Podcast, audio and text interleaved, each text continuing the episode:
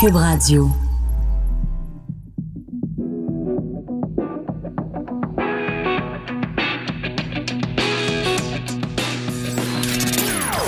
Des opinions bien à elle. Sophie Durocher. Son franc-parler ne laisse personne indifférent. On n'est pas obligé d'être d'accord. Bonjour tout le monde, c'est Sophie Durocher, très contente de vous retrouver. On est mercredi le 9 octobre 2019 et vous savez, on dit souvent, la vérité sort de la bouche des enfants. C'est peut-être un cliché, mais parfois, même les pires clichés sont vrais. De temps en temps, c'est vrai. Alors, euh, je vais vous faire écouter un extrait en début d'émission. Écoutez, c'est plus un clin d'œil qu'autre chose. Là. Je suis pas les baguettes en l'air, je suis pas accroché au plafond.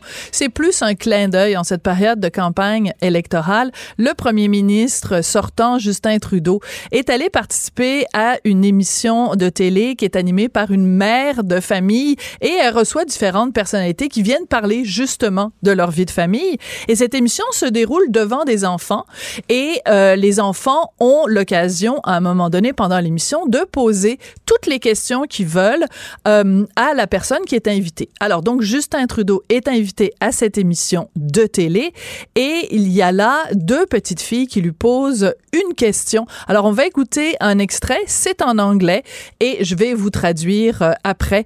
Encore une fois, c'est à prendre avec un petit grain de sel. Là, je suis pas, c'est pas un gros scandale. C'est juste assez charmant de voir l'attitude des enfants face à Justin Trudeau. And Solara, do you want to stand up and ask a question? Why did you paint your face brown? Ooh, um, it was something I shouldn't have done because it hurt people. Um, it's not something that uh, you you should do, uh, and that is something that I learned. I didn't know it back then, but I know it now, and I'm sorry I hurt people. But did you paint your nose and your hands brown? Mm-hmm. Yeah, and it was the wrong thing to do.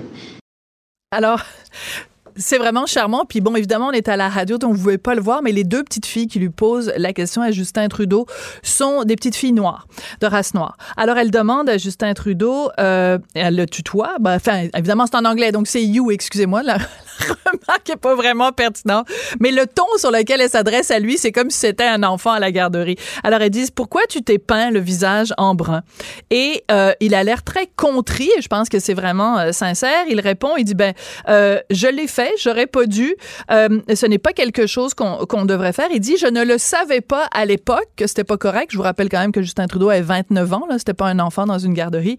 Et il dit, euh, c'est vraiment pas le genre de choses qu'on doit faire. Et là, la deuxième question, selon, selon moi, est encore plus charmante que la première parce qu'il y a une des deux euh, une des deux jumelles qui regarde le premier ministre et qui lui dit, oui, mais est-ce que tu t'es peint le nez et les mains. Et je pense que c'est une question, honnêtement, qu'on s'est tous posée quand on a vu les fameuses photos de Justin Trudeau avec son blackface. C'est que il a vraiment mis beaucoup d'applications dans son maquillage. C'est pas juste peint le visage, c'est en effet peint les mains. Mais de, d'entendre ce commentaire dans la bouche d'une petite fille qui a quoi, peut-être 4 ou 5 ans, de lui dire, Monsieur le Premier ministre, est-ce que vous êtes vraiment peint le bout du nez et les mains? Et lui répond, encore une fois, avec l'air euh, très contrit, et il répond, oui, c'était pas correct de le faire. Et là où c'est intéressant, c'est que L'animatrice de cette émission, qui, comme je vous le dis, c'est une émission très familiale, euh, elle présente, euh, les, quand elle dit aux enfants, ben, vous pouvez poser des questions à Justin Trudeau, elle prend la peine de dire, vous posez des questions et lui, va être obligé de vous dire la vérité parce que, on va se le dire, les amis, hein, quel genre de monstre mentirait à des enfants?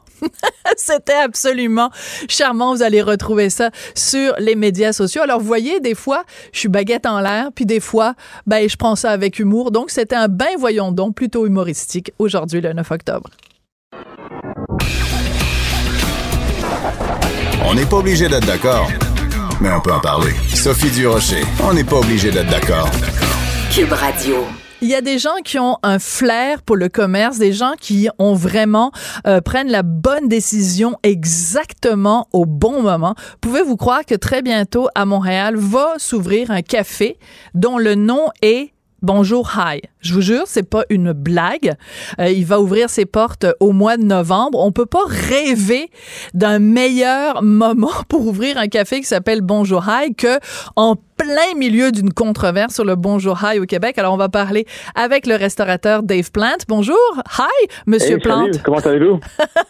Moi, ça va très bien. Et vous, euh, Monsieur Plante, euh, quel, ben, Monsieur Plant, en fait, euh, votre nom est, est anglophone, Ouais, donc c'est vous n'êtes pas le, cousin de... Valérie Plante, là. Il faut vraiment dire Non, Plant. non, non. Mais à la même temps, elle aime beaucoup notre biscuit au gingembre. Ah, d'accord. Donc, ma- Madame Plante est une est une fan de vos de vos produits qu'elle connaît bien. Est-ce que Madame Plante va être une fan du fait que votre café qui va ouvrir bientôt s'appelle Bonjour High, d'après vous?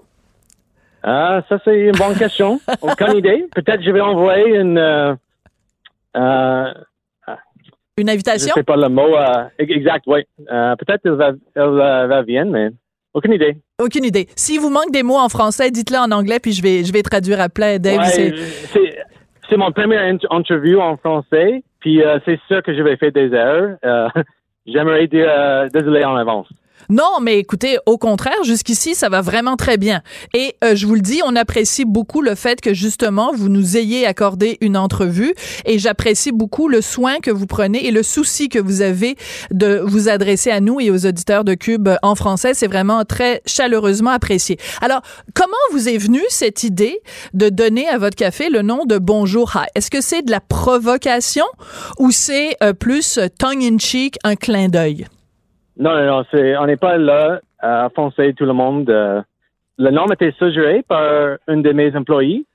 J'ai trouvé ça un peu baveux, c'est un peu drôle. Ça me repré- représente un peu, fait que, ouais. Est-ce vous, vous êtes baveux, Monsieur Plant? Ouais, un, un peu, oui, je pense que oui. si tu demandes à mes amis, il va dire oui, il est baveux, c'est sûr. OK. Alors, donc, comment vous vous situez? Est-ce que c'est un statement? Je vais utiliser le mot parce que c'est vraiment très difficile de trouver un équivalent en français.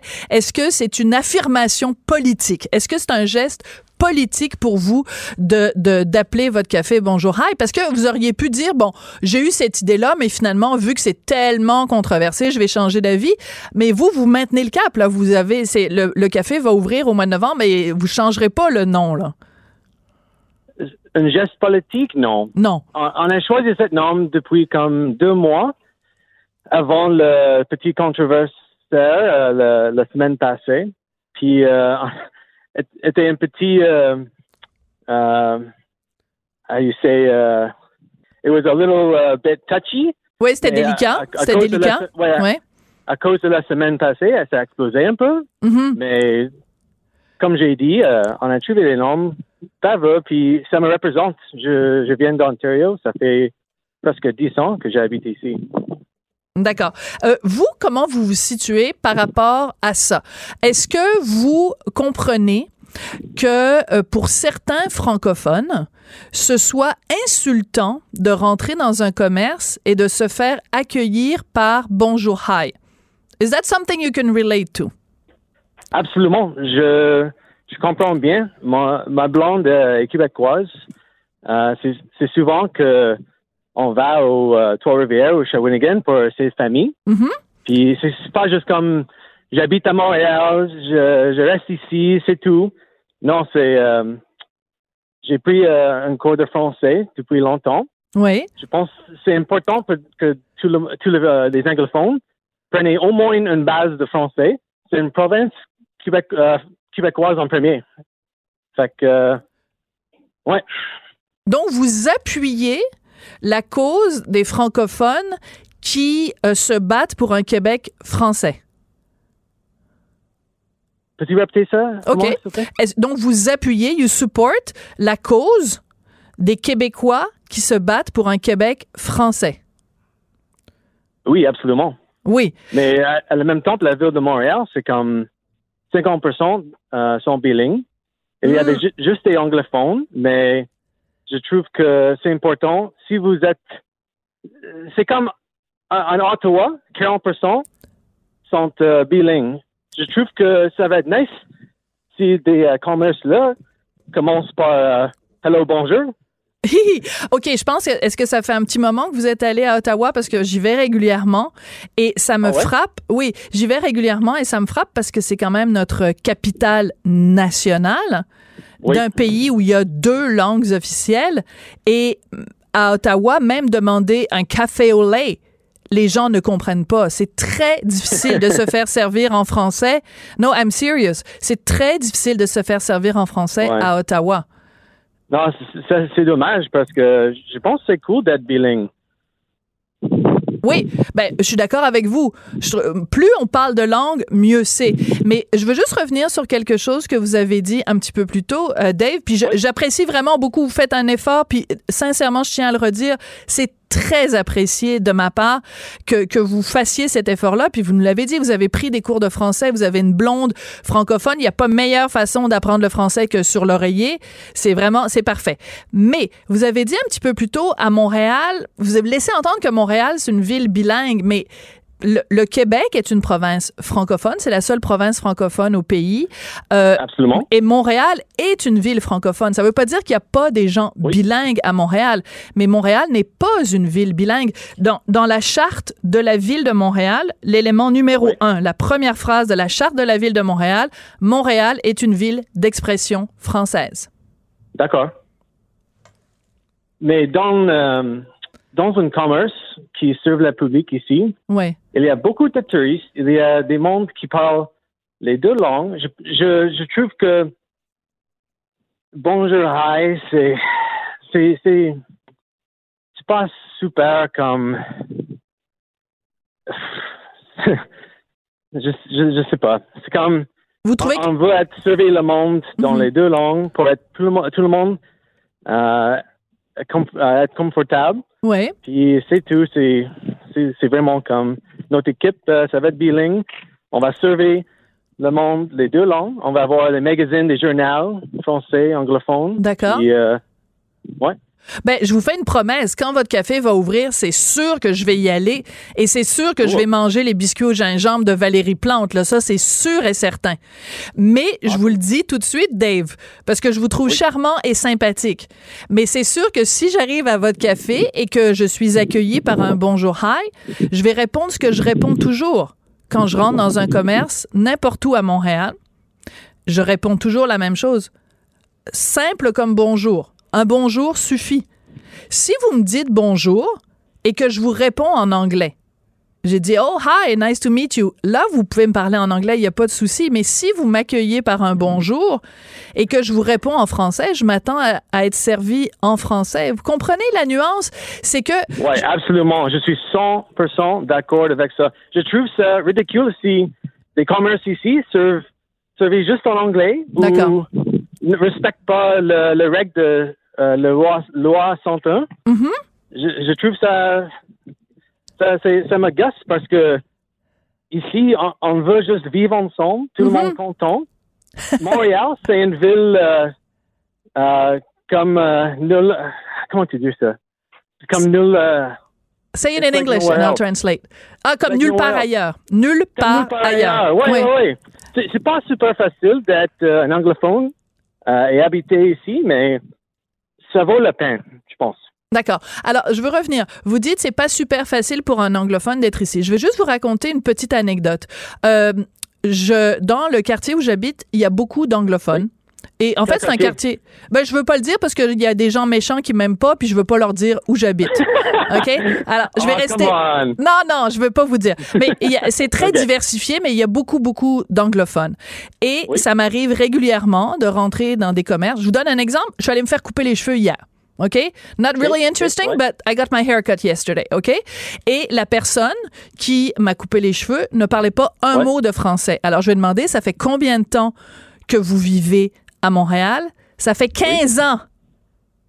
Ah, ça, c'est trop. N'est même pas Ça, c'est capable. Not even, not even bonjour, not even merci. Ah, non. Rien Non, c'est- du c'est tout. pas bon, ça. Mais, Mais- qu'est-ce qu'on va faire à changer ça? Je sais pas, Dave. On peut peut-être travailler ensemble, surtout si vous fournissez les biscuits au gingembre. là. Mais oui, absolument. Mais je, je crois que si tout le monde sont ouverts, empathiques et positifs, Ouais. on peut parler ensemble, on peut discuter, on peut changer le, les choses pour le meilleur. Parce que, oui, comme j'ai dit, c'est pas facile euh, à parler français ici, à venir ici, puis prendre le temps. C'est une langue, une langue euh, difficile quand même. Non, mais ça, je suis d'accord avec vous. Ben oui, la grammaire. C'est complètement flyé, cette affaire-là. C'est quoi ça, cette grammaire? non, mais la grammaire française, on va s'entendre, elle est très compliquée, Dave. Ça, je suis entièrement Ouais, d'accord ouais. avec vous. C'est pour ça, encore une fois, j'apprécie les efforts que vous faites, mais j'aimerais, j'aimerais beaucoup qu'il y ait beaucoup plus de, de, de gens qui fassent les, les mêmes efforts euh, que, que vous, vous faites. Je veux juste revenir. Vous disiez tout à l'heure, euh, il y a beaucoup de touristes qui vont fréquenter euh, euh, mon commerce. L'argument du tourisme, moi, j'ai un tout petit peu de difficulté avec cet argument-là. Je vous explique pourquoi. La ville. Euh, une des ou la ville au monde où il y a le plus de touristes, c'est Paris, Ouais. la capitale française. Je vais chaque année en France. Je ne me souviens pas d'une seule fois où j'ai été accueillie à Paris par un bonjour hi. Et pourtant, c'est une ville où il y a des touristes partout dans tous les coins de la ville, même partout en France, il y a des touristes. Alors, si Paris, qui est la ville touristique par excellence, ne nous donne pas de bonjour hi, pourquoi à Montréal, euh, à, à, à, à, à Ville-Mont-Royal, à Westmount ou au Carrefour Laval, on donnerait du bonjour hi? Euh, je sais pas. Hmm. Une bonne question. Peut-être hein? Parce que France, c'est un, un pays euh, tout française. Puis je ne sais pas combien les, les touristes, s'ils sont anglais ou sont, euh, ils viennent d'Europe ou Afrique, je sais pas. En France, ben, il y a des, des, des touristes qui viennent de partout à travers le monde. Mais vous comprenez que le mot bonjour, c'est quand même à peu près tout le monde est capable de le comprendre. Tu sais, vous arrivez de Shanghai, vous débarquez à Montréal, on vous dit bonjour. Je pense que personne va faire des convulsions puis tomber au sol en disant Oh my God, I have no clue what she's talking about. She just said a word, I don't understand what it is. On a toujours bien juste dit bonjour. Vous arrivez en Espagne, on vous dit hola. Vous arrivez en Italie, on dit buongiorno, come stai bella. Vous comprenez ce que je veux dire, Dave? C'est que le mot bonjour, c'est quand même pas un, un mot qui a besoin d'un hi à côté pour que les gens comprennent ce que ça veut dire. Ça fait que tout, tout le, de ces places, dire- tu peux dire bonjour, mais à Montréal, tu peux dire bonjour, hi. C'est spécial ici. non, mais euh, c'est comme, euh, on, on veut- like, avant, quand il y a des touristes qui viennent, on, si on dit juste bonjour, il y a une petite pause, c'est une touch awk- awkward. Puis dans un, un café ou restaurant ou n'importe quelle place, on veut servir les, les jeunes le, le plus bon possible. Ouais. C'est juste ça. Bon, ben écoutez, ça m'a fait super plaisir de vous, de vous parler, puis que vous ayez l'occasion d'exprimer votre point de vue. Je pense que sur la question du bonjour on sera peut-être pas nécessairement d'accord, mais c'est pas grave parce que le titre de l'émission, c'est justement, on n'est pas obligé d'être d'être d'accord. Je vraiment préfère, je- euh, si on peut juste trouver une solution que tout le monde peut être content. Je parle avec beaucoup de radios, euh, Calgary, Ontario. Ah Ils vont ouais? appeler moi. à- à comment- oui, parce qu'ils trouvent ça intéressant. Puis chaque in- interview, I, I, say like, okay, I, I understand you guys are looking to bash Quebec about something, but come on, this this is this is of- c'est vraiment rare qu'il y a des euh, des choses euh, qui passent avec ça. Ouais. Um, Mais I donc- always promote the, the this place because it's, awesome. D'accord. Alors, donc, vous dites que vous donnez régulièrement, ben, que vous avez donné plusieurs entrevues, que ce soit à Calgary euh, ou ailleurs, et que les gens, parfois, cherchent, en fait, un peu à taper, euh, c'est à faire du Québec bashing, mais que vous, euh, vous Hey, prenez la c'est la défense même du chose Québec. Ici. Oui. C'est la même chose ici, vers Ontario, vers Alberta. Chaque province, il y a des politiciens qui, qui en aiment pas. Il y a beaucoup de discussions qui se dérangent pas. Je préfère que tout le monde choisisse des choses d'être positives, Ouais. fait une meilleure vie pour tout le monde, un meilleur pays, une meilleure province. Tout. Ouais. Bon, ben écoutez, moi c'est clair. Si vous voulez euh, que tout le monde soit heureux et content, accueillez-moi avec un beau bonjour, puis ça va super bien aller. Et euh, ben écoutez, votre votre café, donnez-moi une idée dans quel quartier euh, il va être installé? Ça va être installé dans le quartier latin. Ah, ok, donc près de Lucam, Près du CAM, oui, et Sherbrooke Metro. métro Sherbrooke, près du métro et Sherbrooke à Montréal. Ben écoutez, Exact. bonne chance, break a leg. Et- Merci euh, beaucoup. Euh, Le premier café est sur moi, OK? ah, ok, donc c'est vous qui offrez le premier café. Exactement, juste pour toi. OK, ben c'est Valérie, si Valérie aussi. Ah, et Valérie. Ouais, là, on, on risque, euh, il risque d'y avoir de la chicane parce qu'elle et moi, on s'entend pas toujours super bien. Mais Dave, ça a été vraiment un plaisir. Euh, c'est vraiment charmant de pouvoir parler avec des gens comme ça sur un ton aussi euh, respectueux. C'est vraiment très, très, très agréable. Et puis, bonne chance avec votre, euh, votre café. mais- Même si le nom du café beaucoup. me fait un peu grincer des dents, je suis sûre que votre café, lui, va être bon. Merci beaucoup. Super. Ciao. Bonne journée. Alors, on vient de parler avec le restaurateur Dave Plant. Donc, il ouvrira au mois de novembre son café Bonjour High à Montréal en plein débat linguistique.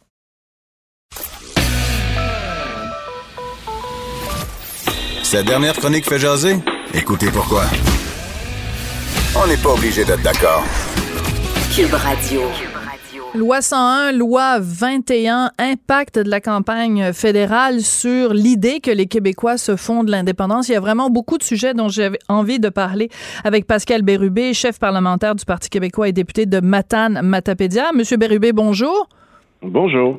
Je veux juste vous lire, avant qu'on rentre dans le vif du sujet, de parler de la loi 101, euh, deux courriels que j'ai vus, deux, euh, voyons, deux tweets que j'ai vus passer sur, euh, sur Twitter au cours des deux dernières heures pour que vous puissiez réagir. Alors, il y a un de mes amis sur Twitter qui a écrit « Soyons positifs, c'est quand même ut- utile une élection canadienne, ça permet de faire ressortir les pires préjugés du Canada anglais contre le Québec. » Et un autre de mes amis Twitter qui a écrit « À mon sens, cette campagne électorale, plus qu'aucune autre des dernières années, révèle que le Canada et le Québec prennent de plus en plus des voies différentes, voire divergentes.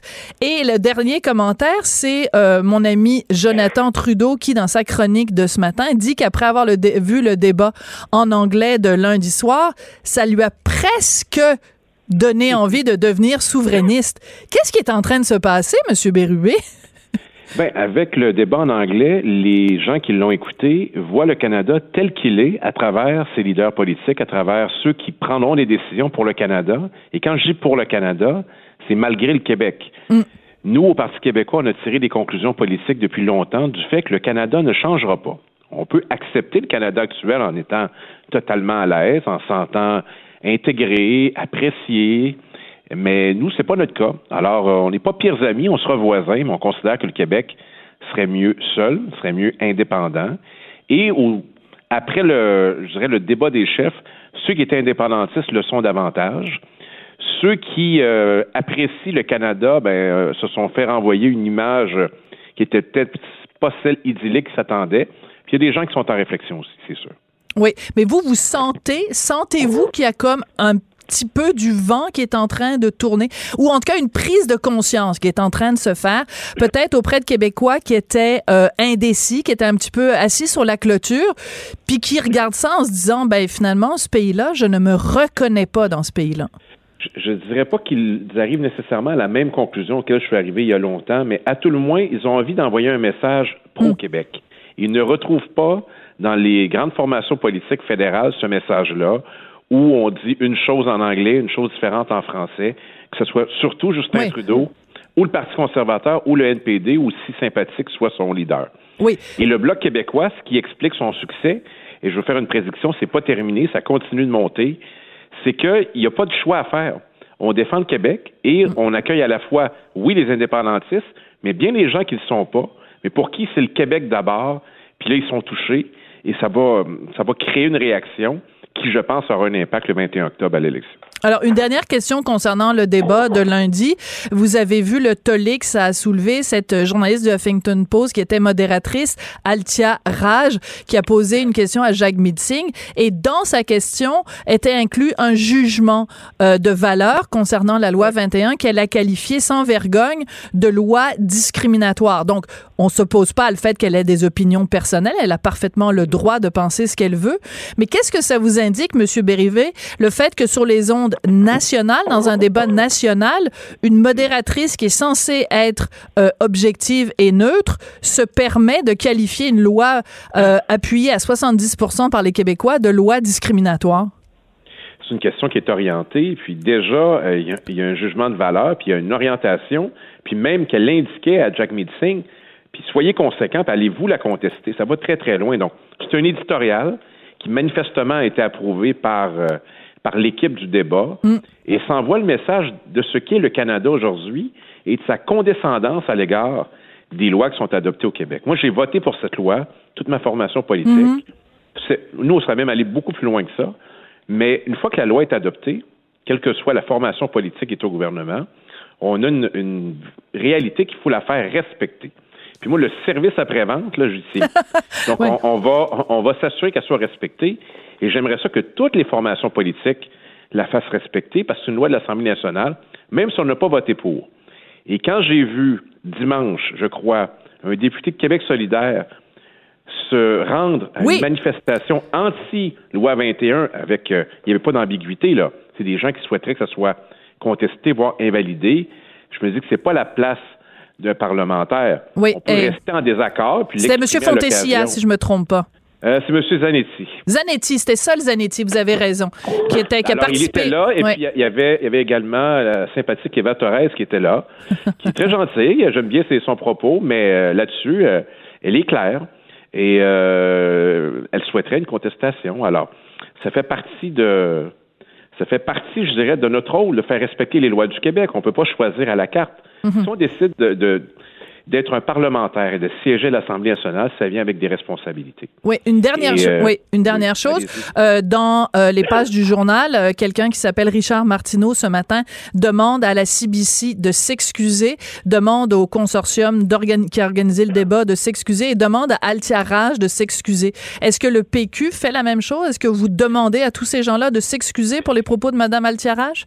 On ne s'est pas posé la question autrement que de le déplorer lorsque je l'ai entendu en, en direct que j'écoute en anglais.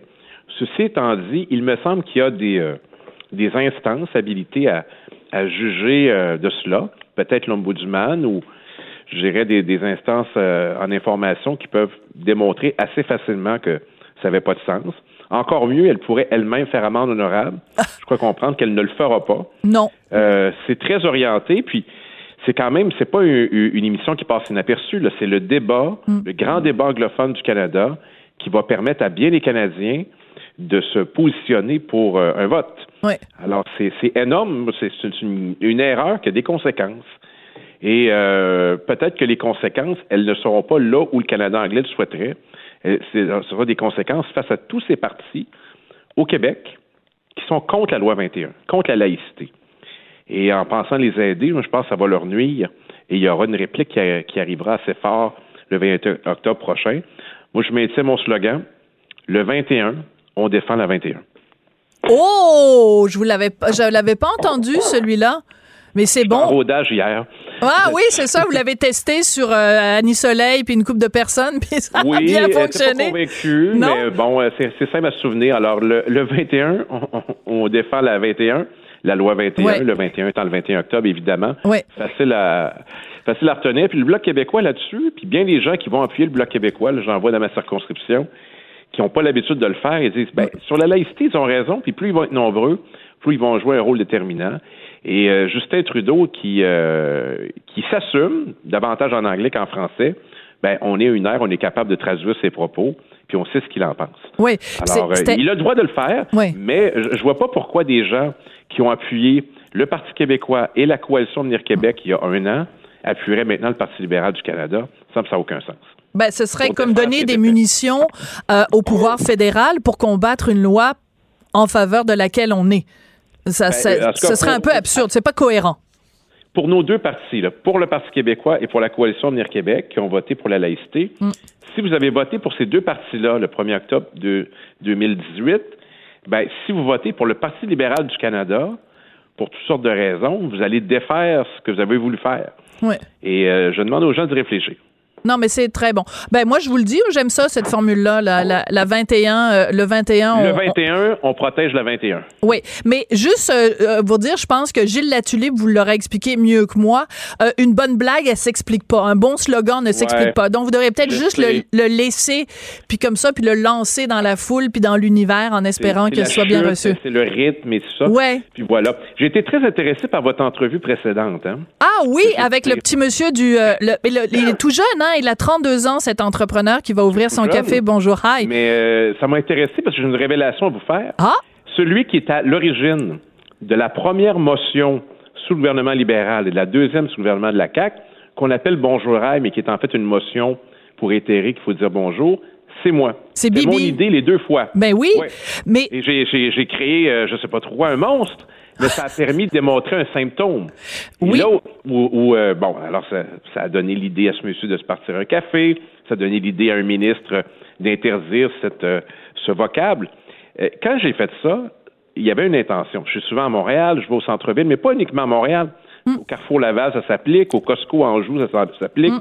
Dans bien des endroits. Puis même euh, à Brossard, là, au 10-30, là, un autre bel endroit, là, où vous allez entendre des bonjours. tout à fait. L'idée, c'était de démontrer que l'accueil en français, c'est important. Et une ville comme Montréal, deuxième ville francophone au monde, a tout intérêt à être d'abord ce qu'elle est, une ville francophone. Mais oui. Ensuite, elle, elle peut accommoder les gens. Puis, vous savez, souvent, dans des hôtels, c'est écrit la personne parle français, anglais, mandarin, euh, espagnol. Mais le premier contact, il me semble que c'est ce qui fait la beauté de la ville. C'est ce qui est important. Alors, ça, on ne peut pas faire grand-chose sinon d'avoir une prise de conscience collective. Mais là, le problème que j'ai, c'est que ce matin et hier, il s'est passé quelque chose à l'Assemblée nationale. On a proposé, nous, que euh, le gouvernement modifie Oui. la loi 101, la renforce pour les entreprises de 25 à 49 employés. Ils ont dit non. Alors, donc, euh, ils vont pas bouger sur la loi 101. Donc, ils feront rien. Et là, Québec solidaire, ce matin, a demandé à ce que l'État communique en français à travers la SAQ, à travers l'Hydro-Québec, puis a rappelé euh, de façon très habile tous les éléments de la loi, tout ça de 2002, puis on dit non aussi. Fait qu'ils vont faire quoi en matière de langue? C'est vraiment Euh, bizarre. ils sont pas, ils sont pas sérieux. Puis c'est ça que j'essaie de démontrer. Euh, nous, c'est pas un intérêt soudain la langue au Parti québécois. C'est au cœur de notre engagement politique. Là, en septembre, ils ont dit qu'ils s'intéressaient à ça. Puis tout ce qu'ils ont fait, c'est un, un fiasco vendredi dernier qui a été corrigé seulement lundi. Puis nous, on arrive avec du concret, là, des mesures qui vont changer euh, pour la langue du travail, la socialisation des immigrants, euh, des travailleurs, et ils veulent pas parce qu'ils trouvent que c'est de la paperasse. Alors choisissez votre camp. Soit que vous êtes nationaliste, soit que vous êtes tout simplement affairiste. Ça rime, mais c'est pas la même chose. Ça rime, mais c'est pas la même chose. Ah, ça, c'est une bonne ligne. L'avez-vous tra- travaillé aussi à l'avance? Je la teste, avec vous. Ah ben elle est, elle est bonne, gardez-la. Euh, c'est important de rappeler quand on parle de ça, puis euh, euh, les auditeurs m'excuseront de faire un, un rappel historique, mais c'est important dans, dans, dans le contexte.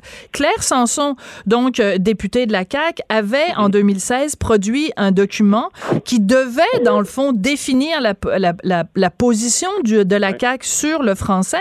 C'est à se demander aujourd'hui pourquoi la CAQ ne met pas en application au moins les grandes lignes du rapport Sanson. Qu'est-ce qui est arrivé au rapport Sanson euh, de- depuis que le- la CAQ est arrivée au pouvoir? On a l'impression Ben, qu'ils l'ont comme euh, remis sur les tablettes.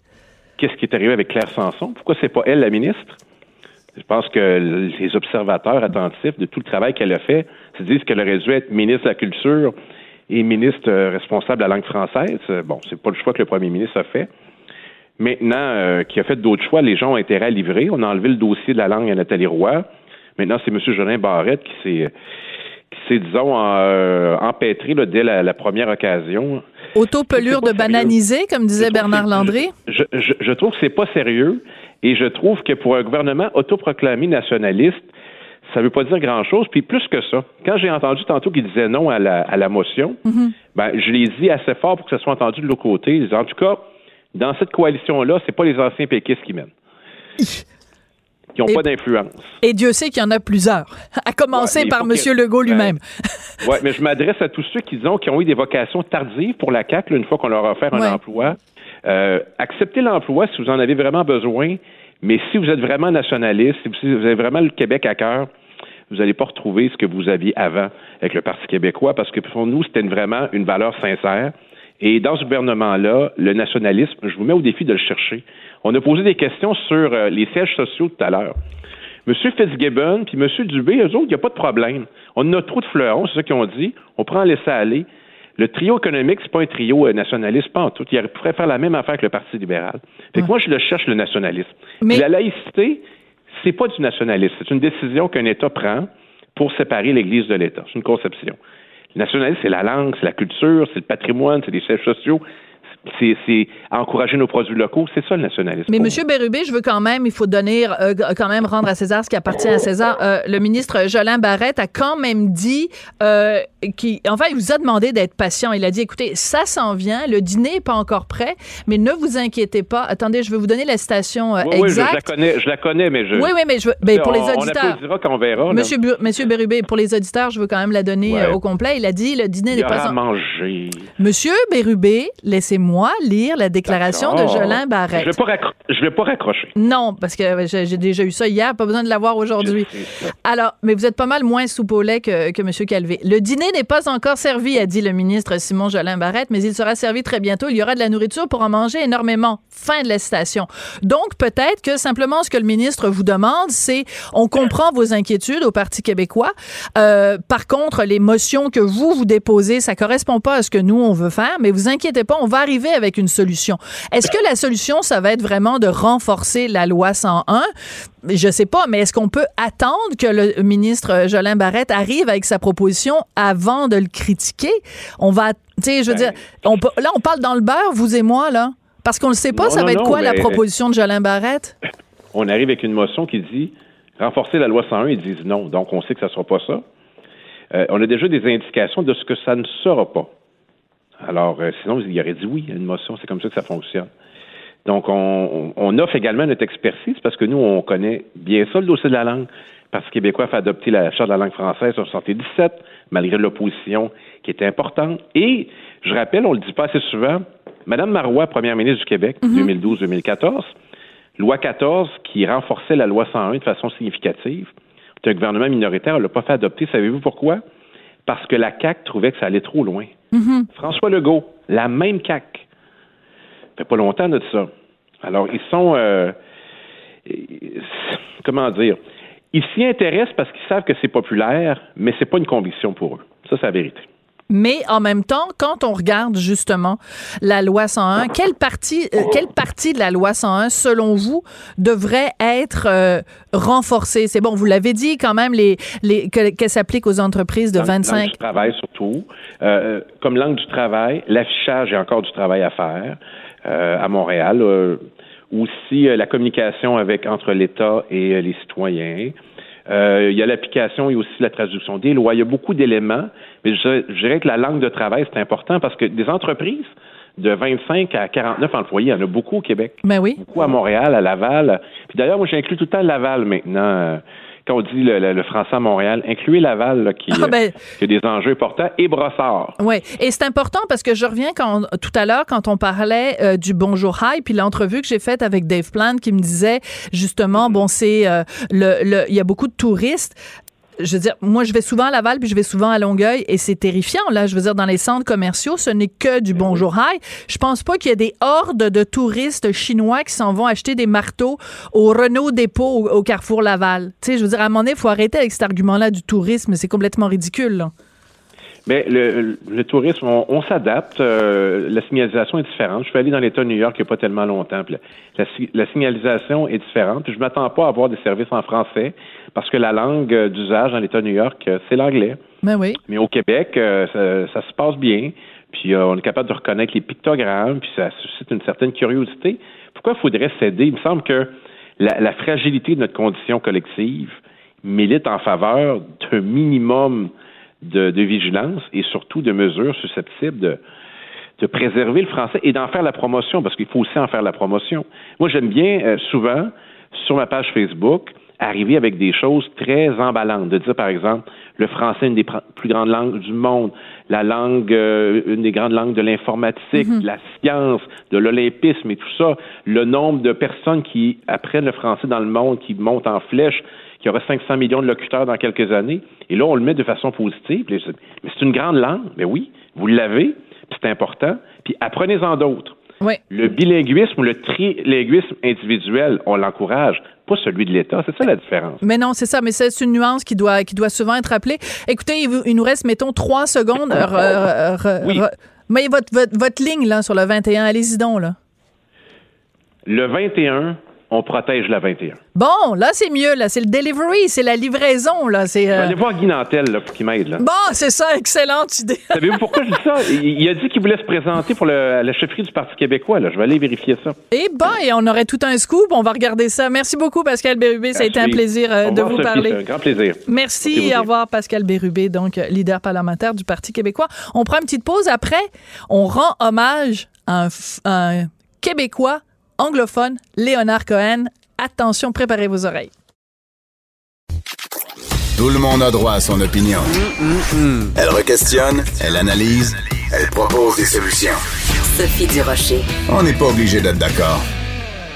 J'ai toujours cru que j'étais la fan numéro un de Leonard Cohen. J'ai pleuré toutes les larmes de mon corps quand il est mort. J'ai tous les livres qu'il a écrits, tous les disques qu'il a fait. J'ai des documentaires sur Leonard Cohen. Euh, à peu près aux deux mois, je vais déposer une petite pierre sur la tombe de Leonard Cohen euh, au cimetière ici euh, à Montréal. Et un jour, j'ai rencontré quelqu'un qui est vraiment le fan numéro un de Léonard Cohen. Là, je me suis dit, je viens de me faire dépasser. Il s'appelle Patrick Delisle-Crevier. Il est journaliste et il vient de sortir un livre qui s'intitule, euh, c'est un livre pour enfants, pas pour les jeunes, qui s'intitule Raconte-moi Léonard Cohen. Et il est dans mon studio. Bonjour, Patrick. Bonjour Sophie, ça va bien?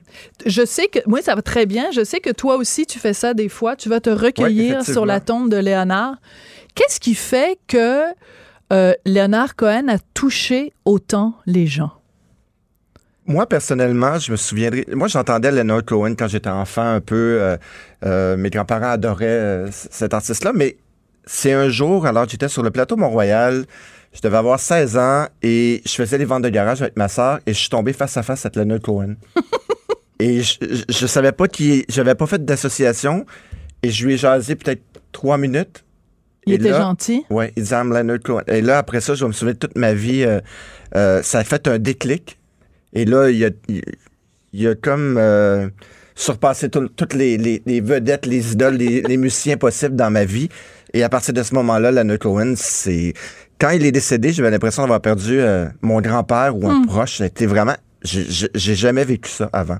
Et le, le jour de sa mort, tu es allé, comme beaucoup d'entre nous, euh, des fans de Leonard Cohen, tu es allé te recueillir euh, devant sa, sa maison Mhm. euh, dans le, le quartier euh, portugais à Montréal, devant la, la- la petite fontaine. On n'est pas allé en même temps parce qu'on s'est pas vrai. croisés, mais moi, j'y suis allée avec Richard et c'était très particulier parce que euh, il y avait euh, donc quelqu'un qui avait apporté un, un boombox, là, enfin un truc avec des haut-parleurs qui faisait jouer des chansons de Leonard Cohen. Plein de gens euh, de tous les milieux, de tous les âges, de toutes les, les, les communautés culturelles qui étaient là et qui chantaient, et des gens qui pleuraient, des gens qui, qui disaient pas un mot parce qu'on était juste trop tristes. Euh, c'est vraiment particulier de voir que ce gars-là, qui est de Montréal, qui aimait profondément Montréal, euh, que pour certains, il a fallu qu'il meure pour qu'on se dise Hey, c'est un artiste de chez nous. Euh, comment t'expliques ce phénomène-là? Je, je trouve ça très triste. D'ailleurs, on devait avoir euh, une rue Leonard Cohen et tout, puis je trouve que là, ça bouge pas. C'est c'est comme dans les. euh, Ben, il y a des murales quand oui, même. quand même. Et Oui. la petite rue Vallière et tout, là, au coin de Marianne, il me semble que ça, En plus. ça parle, que ça devrait. Moi, c'est ce que je trouve dommage. C'est un peu pour ça aussi, sincèrement, quand j'ai commencé à écrire ces livres-là, on m'a proposé Marimé et tout. Après ça, on m'a proposé Céline.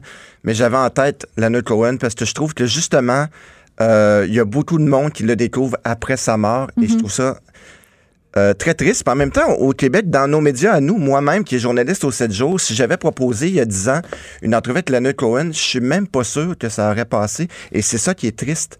C'est euh, au niveau médias francophones, je trouve qu'on n'a pas accordé autant de place qu'il aurait mérité d'avoir. Mais pourtant, il y a eu quand même deux. euh, il y a eu bon cette exposition absolument Mhm. extraordinaire au musée d'art contemporain. Euh, et bon, évidemment, après sa mort, Mhm. Adam Cohen, son fils, euh, un de ses deux enfants, donc a organisé ce spectacle Ah, hommage. Et là, il y avait des gens de, écoute, Et on de- était assis un à côté de l'autre et on pleurait et on tous les deux pleurait, ensemble. Ouais. on pleurait tous les deux. Et c'est là que j'ai découvert, donc, que tu étais Ouais, toi aussi un, grand fan de, de Léonard Cohen. Mais, euh, encore une fois, il faut, euh, tu sais, il y a une expression, un proverbe qui dit ce n'est qu'une fois l'arbre abattu qu'on peut en mesurer Mhm. la grandeur. Ce n'est qu'une fois Léonard Cohen disparu qu'on peut mesurer l'impact qu'il a eu. Mhm. Dans, la, dans la tête de beaucoup de gens, Léonard Cohen, c'est Hallelujah. Ouais, Bon, moi, je l'aime bien, cette tune-là, là. Euh, mais je veux dire, c'est tellement plus que ça. effectivement. Et toi, tu as écrit ce livre-là pour les enfants. Comment on fait, pour les jeunes, comment on fait pour aller les chercher, pour les intéresser à un personnage comme Leonard Cohen? C'est pas la, pas la même chose qu'écrire un livre sur Marie-Mé. Ben, c'est sûr que, bon, on, on, connaît la vie de Leonard Cohen et tout. Bon, euh, les gens ont surtout en surface de la mémoire les dernières années et tout. Vous voyez un monsieur avec son complet et la voix très, très, très, très grave euh, qui chantait. Mais euh, effectivement, j'ai eu à faire un, un petit ménage parce que des années, les années Phil Spector et tout, comment ça se passait, l'enregistrement et tout. Là, je dis à mon éditrice, ben ça, je vais en parler de cet album-là, mais on va, on va y aller en surface. On va doser. Parce qu'il faut raconter, quand il a fait l'album avec Phil Spector, Phil Spector était complètement Ouais, disjoncté. Il y avait des fusils Ouais, en complètement studio. fou, là, ouais. Euh, il était sous, il y avait de la dope, euh, des filles. En tout cas, c'était complet. Et, et Leonard Cohen a détesté Ah cette ouais, c'est un album qu'il a pratiquement jamais euh, assumé non plus, jamais Ouais. Des chansons en, spectacle. Et c'est pas mon album préféré non plus. Non, pas vraiment. Mais donc, tu peux pas raconter ça à des jeunes en disant euh, le gars. Puis en plus, Leonard Cohen, il a essayé à peu près toutes les drogues Ouais, possibles et effectivement. En fait, c'est sûr que ça, avec les. Tu sais, même avec Marianne et tout, euh, à Hydra, euh, quand il partait sur des trips et tout, euh, d'acide et de LSD et tout, c'est sûr que quand tu racontes ça aux jeunes, euh, j'ai eu à Tu dois filtrer tempérer aussi. un Je peu. pense que c'est le livre, sincèrement, où j'ai eu à filtrer le plus dans, tous les livres que j'ai pu écrire. Bon, les bébés, c'est une autre histoire, mais.